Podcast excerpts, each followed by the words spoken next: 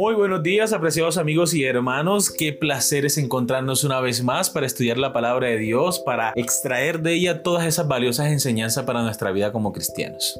Así es, amor, es un privilegio para nosotros contar con la palabra de Dios, la cual podemos escudriñar en cualquier momento y de la cual sabemos también que nuestro maravilloso Espíritu de Dios podrá iluminarnos y mostrarnos qué quiere decirnos y cuál es la lección para ese día. Así que aprovechemos y vamos a estudiar y aprendamos. Con ustedes, Stephanie Franco y Eric Colón. Bienvenidos.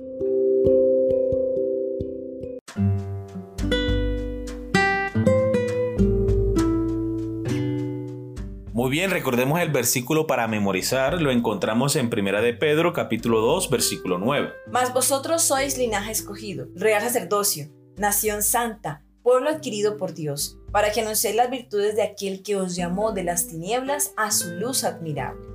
Y el título de la lección para el día de hoy, Acuerdo de Tierras. Vamos a leer Génesis capítulo 35, versículo 12. La tierra que he dado a Abraham y a Isaac, la daré a ti y a tu descendencia, después de ti daré la tierra.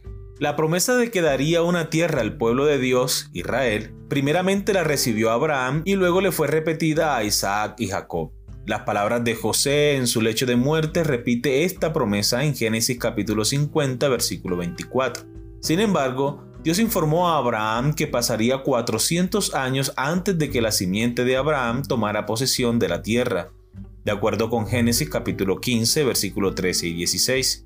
El cumplimiento de la promesa comenzó en los días de Moisés y de Josué. Moisés repitió el mandato divino, mirad yo os he entregado la tierra, entrad y poseed la tierra. Deuteronomio capítulo 1 versículo 8.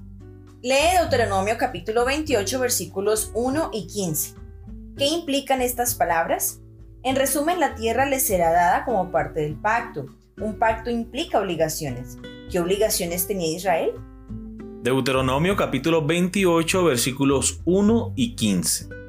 Acontecerá que si oyeres atentamente la voz de Jehová tu Dios, para guardar y poner por obra todos sus mandamientos que yo te prescribo hoy, también Jehová tu Dios te exaltará sobre todas las naciones de la tierra. Y el versículo 15. Pero acontecerá, si oyeres la voz de Jehová tu Dios, para procurar cumplir todos sus mandamientos y sus estatutos que yo te intimo hoy, que vendrán sobre ti todas estas maldiciones y te alcanzarán. Muy bien, recordemos la pregunta. ¿Qué implican estas palabras? En resumen, la tierra le será dada como parte del pacto, un pacto que implica obligaciones. ¿Qué obligaciones tenía Israel?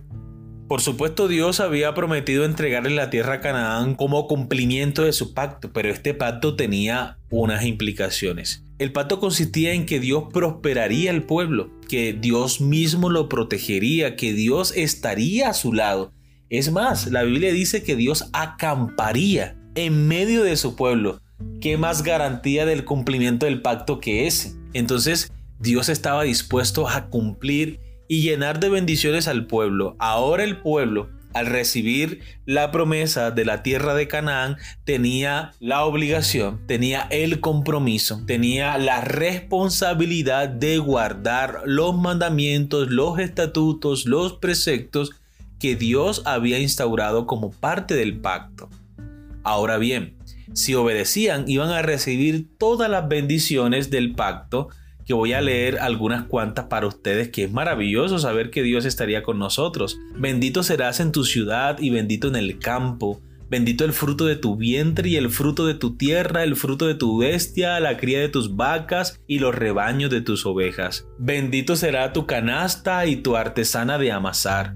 Bendito serás en tu entrar y bendito en tu salir. Jehová derrotará a tus enemigos que se levantaren contra ti, por un camino saldrán contra ti y por siete caminos huirán delante de ti. ¿Qué te parece, amor, esas bendiciones? Algo maravilloso, definitivamente no podríamos describir siquiera lo que implicaría para el pueblo tener toda la protección de Dios. Sería como las alas de Dios cuidando a todos sus polluelitos. Algo maravilloso. Claro que sí. Sin embargo, todas estas bendiciones podían convertirse en maldiciones si el pueblo quebrantaba el pacto. Y el pueblo lo quebrantó. Pero aún así, se vio la misericordia de Dios al perdonar su pueblo y restaurar las bendiciones del pacto. En muchas ocasiones ocurrió esto, y me pregunto, ¿será que nosotros hemos quebrantado el pacto con nuestro Dios? ¿Será que las bendiciones que Él ha preparado para nosotros, nosotros mismos, por nuestras propias malas decisiones, las hemos convertido en maldición?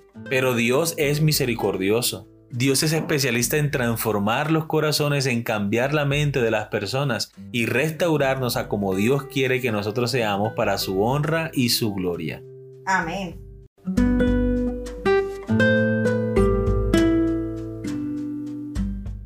Parte de Deuteronomio 28 describe las bendiciones que recibiría Israel si cumplía la voluntad de Dios. La otra parte del capítulo trata de las maldiciones que le sobrevendrían si no cumplía. Estas maldiciones fueron en gran parte, aunque no totalmente, provocadas simplemente al darle al pecado la posibilidad de concretar sus resultados malvados. Porque el que siembra para su carne, de la carne segará corrupción, como está en Gálatas capítulo 6 versículo 8 como el agua que por sí sola no dejará de correr hasta encontrar su nivel, como un reloj que por sí solo no dejará de funcionar hasta que se haya agotado por completo, como un árbol que si se deja crecer no puede sino dar fruto apropiado. Así también el pecado tiene un nivel que buscar, un curso que seguir, un fruto que madurar y el fin de ello es la muerte. Romanos capítulo 6 versículo 21. The Pulpit Commentary, Deuteronomy, tomo 3, página 439. A pesar de todas las promesas de tierras, esas promesas no eran incondicionales. Surgieron como parte de un pacto. Israel tenía que cumplir su parte del trato. De lo contrario, las promesas podían anularse. El Señor dejó muy en claro más de una vez que si desobedecía, la tierra le sería quitada. Levítico capítulo 26 versículo 27 al 33. Es difícil imaginar cómo el Señor pudo haber sido más explícito con sus palabras. Como cristianos esperamos recibir y conservar la tierra prometida del cielo y la tierra renovados. Nos han sido prometidos, al igual que la tierra prometida terrenal para los hebreos.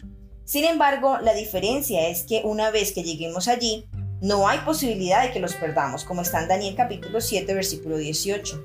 Al mismo tiempo, existen condiciones para que lleguemos allí. ¿Cómo interpretas cuáles son estas condiciones, especialmente en el contexto de la salvación solo por fe? Bueno, amor, solo hay una condición para que todos nosotros podamos tener un lugar con Cristo Jesús en el reino de los cielos. ¿Cuál es esa condición? Ya el Señor lo había dicho en su palabra, porque de tal manera amó Dios al mundo que ha dado a su Hijo unigénito, para que todo aquel que en Él cree no se pierda, mas tenga vida eterna. El primer paso y el único paso es aceptar a Jesús como nuestro Salvador personal. Lo que ocurre después de haber aceptado a Jesús como nuestro Salvador personal es la evidencia de que hemos sido transformados por Él. Es decir, empezamos a desarrollar una fe que cree en las promesas del Señor, empezamos a desarrollar una fe que obedece al cumplir la voluntad de Dios, incluyendo los mandamientos. Pero los mandamientos de la palabra de Dios no se guardan con el propósito de ser salvos, no. Guardamos los mandamientos por amor al Señor, porque le hemos aceptado como nuestro Salvador personal. Empezamos a dar testimonio de ese maravilloso Dios que hemos conocido predicando, enseñando, llevando asistencia social a las personas. Pero todo eso, ¿por qué lo hacemos? Por la fe en el Hijo de Dios. Amén. Y porque esa fe cambia los corazones, porque esa fe transforma. Es lo único que debemos hacer. Aceptar a Jesús como nuestro Salvador personal y permitir que el Espíritu Santo haga su obra maravillosa en nuestros corazones. Amén. Muy bien, queridos amigos y hermanos, hemos llegado al final de la lección para el día de hoy. Esperamos que haya sido de gran bendición para ti como lo ha sido para nosotros. Y recuerda nuestra cita para el día de mañana con una nueva lección. Que Dios te bendiga.